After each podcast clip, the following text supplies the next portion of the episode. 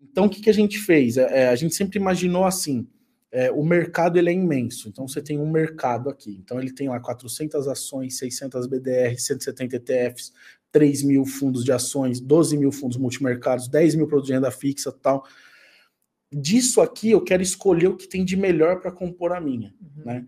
E aí você tinha muita restrição, porque se você vai para uma instituição X, você já não tem o um mercado inteiro, você tem os produtos daquela instituição. Uhum. Ah, se você vai para um fundo, ah, um fundo não sei o quê. Tá? Então cada um tinha uma, uma, uma regra. Uma né? regra que você nunca conseguia chegar, a não ser a carteira administrada. Pô, a carteira administrada permite você operar o mercado inteiro, você montar de fato essa carteira e achar a melhor carteira para a pessoa. Uhum. Aí foi quando a gente começou a fazer o trabalho de. Porque aí era o seguinte: a, a carteira ela tinha que ser muito bem desenhada para o cliente, uhum. né? Então a gente acha, hoje tem o Suitability, a gente segue também, é normal que define lá se o, são 11 perguntas que definem se o cara é conservador, moderado ou arrojado, tal. A gente, acha, a gente tem que seguir, porque é regra, a gente segue. Só que a gente acha que é muito pouco três perfis. Sim. E 11 perguntas não, não dá. Então não a gente, suprir, né? Cara, não tem como definir a gente aqui é, com 11 perguntas, 11 perguntas de algoritmo é. que vai falar se você responder isso e aquilo. É. E não existe só três, existe o cara que é arrojado, meio moderado, existe é. o cara que é moderado com mais, um pouquinho arrojado. Então, a gente acha que existe vários fragmentos que junta tudo ali. Então, e na carteira administrada permite fazer isso.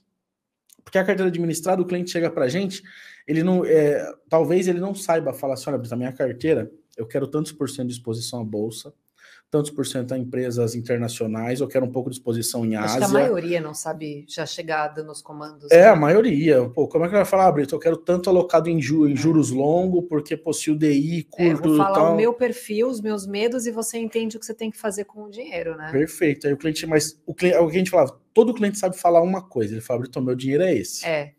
Disso aqui, eu quero deixar para longo prazo, é uma previdência. Sim. Eu quero poder lá na frente receber um salário disso aqui. Essa outra fatia aqui, pô, essa fatia eu queria pô, conseguir alguns patrimônios, pô, eu quero usar amanhã para comprar uma casa, para comprar não sei o quê. Essa outra fatia, se desse, eu queria receber todo mês, porque isso uhum. aqui eu acho que é eu é legal, disso, é uma, é. complementar minha renda tal. E essa outra aqui é a pimentinha, Brito. Essa aqui, se perder, eu não vou chorar. Mas essa aqui eu queria dar uma porrada. Pronto, isso todo cliente sabe falar. Sim, isso é verdade. Então o que a gente fez é criou as perguntas certas uhum. para identificar esse, esse perfil e aí montar a carteira para o cara. Então, pô, aí hoje acho que a gente está no preço ideal, só que faltava o quê? É, faltava um parceiro forte. Uhum. Para a gente chegar e falar, porra, eu tenho que colocar isso dentro de uma plataforma. Não adianta eu ser LTW, LTW é grande dentro do universo dela. Uhum. Né? Ela não é grande comprada ao mercado. Sim. Quando você vai para um BTG, para uma XP, para os bancos que tem aí, São né? gigantes, né? Tipo, na Faria Lima, quem que era a gente? Ninguém. É. Então, precisava de um parceiro. Então, a gente começou, e aí tinha uma dificuldade de você administrar a carteira dos clientes. Nenhuma instituição queria abaixo de 10 milhões, porque é, é muito dificultosa. Para você administrar a carteira, você precisa ter um CFP, que é um planejador financeiro, um planner, um CEA, pelo menos, que é para poder conversar com o cliente, de explicar a disposição dessa carteira, e um CGA, que é o cara que aloca essa carteira, que, que boleta ela. Uhum. Então, são os três profissionais mais caros do mercado ali. Né? Sem contar que ele precisa de um monte de ferramenta para estudar aquele, aquele mercado. Tá, aquele monte de monitor que você vê na mesa que você fala, meu, quanto custou só para uma pessoa, né? Exato, então a infraestrutura é muito cara. E aí o, o banco fala assim, pô, não dá para você tocar mil clientes de carteira administrada. Imagina você começar a comprar Petro para um. Aí você começa a comprar a 30 reais. Aí você compra para o primeiro, para o segundo, terceiro.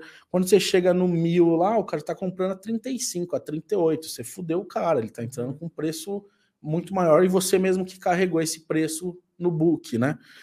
Então tinha que ter um, um, esquema, né, uma tecnologia que a gente conseguisse comprar na pedra o lote cheio. Então, por exemplo, eu tenho 10 mil clientes, não vou comprar para cada um. Eu preciso comprar um lote de 100 mil petro que compra inteiro no mesmo preço e aqui eu internamente vou lá e distribuo. Faz a distribuição. E aí já tinha algumas ferramentas, aí teve uma ferramenta, um, um, pessoal de sistema que topou fazer isso com a gente. Eles, pô, a gente consegue fazer isso tal. E aí eles fizeram eh, essa parte de importação importação de arquivos para mandar direto né, a ordem por uma asset na B3 que você fizesse essa compra já no, no lote. Aí a gente falou, caralho, isso é top, velho. Agora a gente vai revolucionar. Porque agora a carteira administrada que era a partir de 10 milhões, eu consigo fazer a partir de qualquer valor. O cara chegar com 10 mil aqui, eu vou mandar uma carteira para ele, é. mano. E ele vai ter acesso. Imagina um cara com 10 mil ter acesso a um produto que só quem tinha era o cara de 10 milhões, mano. É.